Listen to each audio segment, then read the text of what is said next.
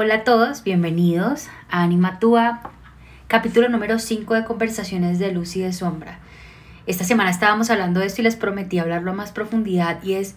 el duelo de nosotros mismos, es cómo nosotros nos damos cuenta que no somos lo que creímos que íbamos a ser o lo que creíamos que éramos y también nos tenemos que enfrentar de alguna manera a perder esas partes de nosotros que no nos corresponden o que ya no son parte de lo que somos en el presente y que también implica un proceso de pérdida, de muerte y de renacimiento. Sé que en Anima solemos hablar mucho de la muerte física, pero siempre he querido darle espacio a la muerte simbólica, porque siento que son esas muertes simbólicas las que de alguna manera u otra nos preparan y nos construyen y nos dan herramientas para enfrentarnos de alguna manera a la muerte final o definitiva, al menos de esta vida física humana. Eh, a lo largo de nuestra vida, a lo largo de, nuestros momentos, desde que estamos pequeños, nos vamos enfrentando a pequeñas muertes eh, que nos moldean. La forma en que empezamos a concebir los finales, a cerrar, a aceptar de alguna manera esas partes de nosotros que mueren, condicionan mucho quienes somos en el presente. En lo particular, apenas ahora he aprendido a soltar y he aprendido a cerrar desde esa perspectiva y, y tiene mucho sentido en mi personalidad y en las cosas que voy abarcando. Pero hablando de eso, creo que a lo largo de mi vida, eh, por el contexto social, cultural, en todos los sentidos en que yo me crié, sí hubo varios, digamos que, conceptos, creencias o, o puntos en los que uno se mide y a partir de los cuales uno se construye y construye su visión de uno mismo y sus sueños.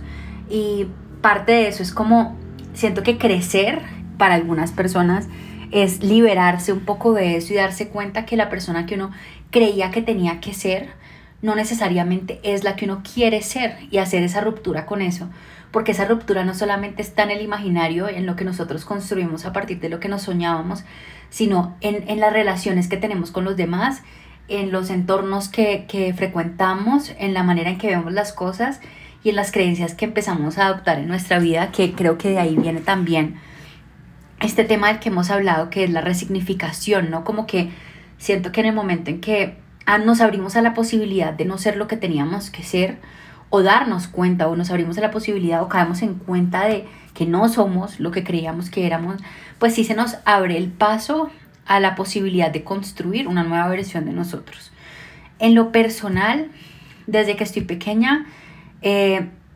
sí me crié en un entorno en donde era muy importante ciertas cosas. Digamos que, y no juzgo y no critico, pero, pero una de las cosas que más me decía mi mamá cuando estaba más pequeña era, ¿qué va a decir la gente? ¿no? Entonces, ¿qué va a decir la gente? Eh, que, que, que, esa pregunta incluso esté por encima de qué sientes, qué piensas, qué necesitas. Para cualquier persona empieza a ser un limitante muy grande porque al final no estás haciendo lo que quieres, sino lo que, lo que lo que permita que la gente diga algo positivo, quizás, ¿no? Como que estamos alineándonos a lo que la gente diga y no a lo que nosotros sentimos. Eh, en, mi ciudad, en Cali, es muy normal, digamos que ver eh, que las personas estudian para, trabajar en una multinacional y pues seguir ascendiendo y yo no le veo nada de malo a esto, sí le veo de malo pensar que es el único camino, sino darnos cuenta que hay 100.000 posibilidades para cada persona pero entonces, claro, al principio yo en el colegio decía, no, yo voy a ser la presidente de una multinacional y voy a mandar y yo no voy a tener hijos y a mí nadie, yo decía, nadie me va a importar y nadie se va a interponer en mi camino. Era como, esa es la meta. Eh, mi papá me heredó el gusto por la política, entonces él fue político, abogado, y yo luego dije, no, lo mío es la, lo mío es la ciencia política y la abracé con el alma y yo decía, voy a ser presidente. Me acuerdo que en la, en la entrevista a la universidad, el profesor que me entrevistó para ver si podía entrar, me preguntó y yo le dije que quería ser presidente. Eh, me gocé cada parte de la carrera, pero, pero siento que dentro de mí, y estoy segura que dentro de ustedes también, siempre existió como este espíritu rebelde que se, digamos que se resignaba y se rehusaba hacer las cosas de la manera supuestamente correcta, ¿no? Como esto es lo que tienes que hacer, este es el paso a seguir. Y había una parte mía que decía, claro que sí, porque ¿qué va a decir la gente? Y otra parte que decía, a mí lo que diga la gente me resbala por completo. Pero les confieso que en mi caso, siento que en mi adolescencia y en mi, y en mi adultez, eh, durante mucho tiempo tuve muchas emociones de rabia por esa resistencia interna. Porque yo, por ejemplo, no sé, me miraba al espejo y veía algo que no era acorde a lo que la gente podía aprobar y me daba, o sea, me sentía mal de no estar como aprobada por la gente, pero había otra parte que me decía, a mí qué me importa, pero entonces esas dos partes peleaban todo el tiempo, no sé si les ha pasado, pero inmediatamente la emoción, digamos que la emoción o la sensación mía se traducía completamente en rabia y en frustración y yo vivía muy brava, o sea, muy brava y nadie, nadie nunca entendió y me demoré en entender que la rabia era conmigo misma, como como yo creo que era una parte mía que decía como en serio, o sea, vamos a desperdiciar todo este tiempo eh, dándole gusto a alguien más, como haciendo lo que los demás quieren. Pero bueno, así fui creciendo, me gocé la universidad, era supremamente ñoña, me iba muy bien. Eh, y, y, y siempre fueron llegando momentos a mi vida en los que tenía el camino, el camino común, donde la gente iba a estar tranquila, y el camino no común donde yo iba a estar tranquila, pese a que me tocaba revelarme y me tocaba hacerlo distinto y pues también enfrentarme a muchas cosas. Creo que siempre escogí el camino rebelde. Creo que siempre escogí hacer lo que fuera un poquito más incómodo para mí y para los demás. Eh, sin darme cuenta, y esto lo estoy analizando mientras hablo con ustedes, como que siento que en ese momento de mi vida yo no me estaba dando cuenta, pero sí estaba, esos pequeños actos de rebeldía, sí estaban construyendo la persona que soy hoy, pero contra todo pronóstico porque yo no me imaginaba eso. Finalmente crezco, ya estoy a punto de graduarme de la universidad, me voy a casar, tengo una pareja estable, me, me voy a otra ciudad a vivir. Entonces es muy chistoso porque veo a esa Andrea como muy muy empacadita en el deber ser, ¿no? Como te vas a casar y vas a tener una familia, independientemente de si hay hijos o no. Y, siento que fue un, o sea, haberme casado y haber, haber dado este paso de irme de mi ciudad y haberme separado de mi familia, sí me construyó de muchísimas maneras. O sea, la persona que soy, la soy por todo lo que viví y las decisiones que tomé. Y no me arrepiento de ninguna. Pero entonces empezó, empezó la búsqueda de trabajo y yo nunca busqué en ciencia política porque si algo me enseñó como la carrera era que, que una cosa es la teoría, otra es la práctica y creía que no, no estaba hecha para la práctica, eh, no, no quería estar detrás de nadie pidiendo favores, no quería estar detrás de nadie eh, esperando a ver si me, si me reconocían lo suficiente como para que me tuvieran en cuenta para un cargo, un puesto. No digo que sea lo general, es como yo lo sentía. Y bueno, finalmente, finalmente fui creciendo. Siento que cada vez se hacía más notoria mi diferencia frente a los demás, no porque yo sea especial, sino porque sí me, sí me obligaba mucho constantemente como a salir del molde. Em, finalmente empiezo a ver mi vida y empiezo a ver, por ejemplo, a mis amigas y las veo súper encaminadas en su entorno laboral, en su entorno personal y yo como un reguero de todo, ¿no? Y, y, un reguero de muchas cosas en donde yo también decía, ¿será que sí lo estoy haciendo bien? ¿Será que no tengo ni idea para dónde voy y creo que no tenía la menor idea. Pero entonces todo este, este, este reguero de información que les estoy contando sobre mi vida es para que, digamos que de alguna manera, yo les pueda explicar que al día de hoy, cuando yo miro hacia atrás, me encuentro con una persona que no fue lo que dijo que quería ser. Y eso me genera muchas preguntas porque creo que a todos nos pasa de alguna manera o de otra. Algunos estamos en un momento en el que jamás nos imaginamos que nuestra vida iba a ser lo que era porque nos sacudió y porque estamos viviendo un proceso de duelo por una muerte física o simbólica que nos dejó sin suelo y nunca en la vida se nos hubiera ocurrido que esto era algo que queríamos vivir o que nuestra alma iba a escoger vivir. O porque simplemente nos llegamos a un momento de, de, la vida y nos dimos cuenta que, que ese no era el camino y queremos cambiar de dirección y no tenemos ni idea para dónde vamos pero sabemos que ahí no es. Y creo que no nos damos como la oportunidad, eh, el chance de reconocer lo que implica quitarnos las diferentes capas o máscaras que nos hemos puesto a lo largo de nuestra vida para empezar a buscar realmente quiénes somos, ¿no? Como que finalmente cuando muchas veces la gente nos pregunta, bueno, ¿tú quién eres? Uno dice politóloga o dula, pero ¿quién eres? ¿no? Y esa pregunta siempre genera miles de conflictos porque uno no tiene la menor idea de cómo se responde. Pero más allá de eso es como, si ya no soy todo esto, ¿ahora qué soy? Si ya no soy Pepita, la hija de Pepito, o la esposa de Pepito, o la hermana de quién soy. Si ya no soy la politóloga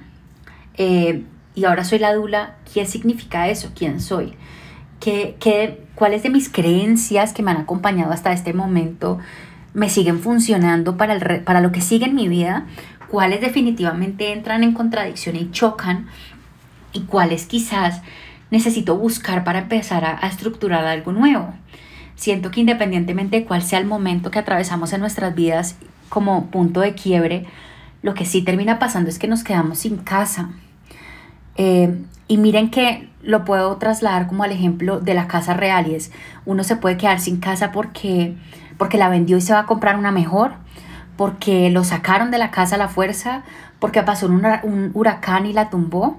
Entonces, independientemente, llega un momento en que nos quedamos sin esa casa y eso implica muchos cambios en muchas dinámicas y siento yo que el no darnos espacio para procesarlas, para entenderlas y para entendernos a partir de esos cambios puede generar un impacto muy grande en nuestras vidas porque estamos invalidando un proceso de tanta transformación que puede ser realmente un proceso de expansión o un proceso de destrucción. Em, independientemente de cuál sea la razón por la cual estamos viviendo esto, reconocer las partes de nosotros que han muerto en el camino, reconocer las partes de nosotros que ya no nos acompañan o que ya no queremos que nos acompañen es parte fundamental del proceso. Por eso nos damos cuenta que la muerte no solamente se reduce a la muerte física, a la ausencia del cuerpo físico de un ser querido, sino a la ausencia de partes tangibles o intangibles de nosotros y el entorno que nos rodea, que nos empieza a cambiar las dinámicas y las reglas del juego darme cuenta que yo no soy lo que dije que iba a ser, me brinda muchas oportunidades y me hace también extrañar, porque siento que sí se vale honrar lo que ya no está. En mi caso, la mayoría de las cosas que he perdido son partes de mí. Digamos que no he perdido, he dejado, porque no lo siento como una pérdida, pero claro que sí. No sé, les voy a dar un ejemplo muy pendejo, pero muy real y es, oigan, yo desde los 15 hasta los 20 algo salía todos los fines de semana, todo el tiempo y fiesta y tal, y ahora soy lo, lo opuesto completamente, como que necesito mucha recarga y necesito mucho de mí, entonces me guardo como, como una tortuga en su caparazón y, y esa parte de alguna manera la extraño porque porque pues me hubiera gustado un balance y lo buscaré, pero esa es una parte de mí que perdí. Perdí amigas, amigas que he querido con mi alma, que, me han acompañado desde que tengo siete años y que me hubiera gustado no perder, pero que no están. Y, esa parte también siento que en medio de tanto movimiento no tuve el tiempo de, procesar y de cerrar y de entender o de, o de cambiar también. Perdí relaciones familiares, em, perdí relaciones laborales y obviamente, oigan, así como cuando muchas veces lo dicen, que cuando dicen que uno tiene que, por una prenda que compra, regalar otra para siempre estar moviendo la energía, yo, yo no dudo ni un segundo que cuando hemos perdido algo el universo nos devuelve, no para reemplazar, pero sí para darnos equilibrio, para entregarnos otra vez alguna chispa, una luz, algo que nos permita continuar. Eh, se han perdido muchas cosas y yo creo que igual parte de, de, ser seres vivos es que desde que nacemos ya nosotros estamos muriendo, las células están muriendo, nosotros nos estamos regenerando y eso implica muerte y nacimiento. Y llegamos a un punto en nuestras vidas, 30, 40, 50, 60, 70 años, donde nos damos cuenta que nunca fuimos eso que esperábamos, que fuimos diferentes y que honramos también esa diferencia y ese punto de transformación a partir de los momentos difíciles, de las pérdidas, de las crisis, de lo doloroso, porque creo que ahí es voluntad de cada quien, pero creo que ahí hay una oportunidad muy bonita de crear, de crear luz y de crear nuestra mejor versión. Em, para mí, obviamente, es impactante en muchos sentidos ver que no soy lo que pensé que iba a ser. y no y, lo dejo neutro. Eso no significa algo malo y no significa algo bueno. Solamente lo juzgo por lo que es. No soy lo que dije que iba a ser. Como persona, como profesional, como familia, como, como pareja, como esposa. Pero soy diferente y ese diferente me abre una oportunidad. Siento que tampoco ya me quiero definir como, como politóloga, hija, esposa, eh, creadora, no, soy, soy Andrea, soy Andrea y que ese Andrea quede tan abierto que yo tenga la posibilidad de seguirlo creando y de seguirlo cambiando para que además las pérdidas que no puedo controlar no sigan definiendo tan profundamente lo que soy, sino que me permitan actuar y acomodarme de manera flexible y más tranquila a todos los cambios que trae la vida, incluso la muerte. Eso no significa que no sea hija de mis papás, pero significa que más allá de eso hay algo más en mí, que es como esa esencia puntual que me compone y que es lo que más que todo me define. Ojalá los eventos de mi vida de aquí en adelante, las muertes que están por venir, físicas o simbólicas, me den la oportunidad de transformarlas en algo distinto y de poder hacer algo con ellas que me permita crecer. No soy lo que dije que iba a ser, no soy quien dije que era tampoco, no soy quien creo que soy, pero, pero lo veo como una oportunidad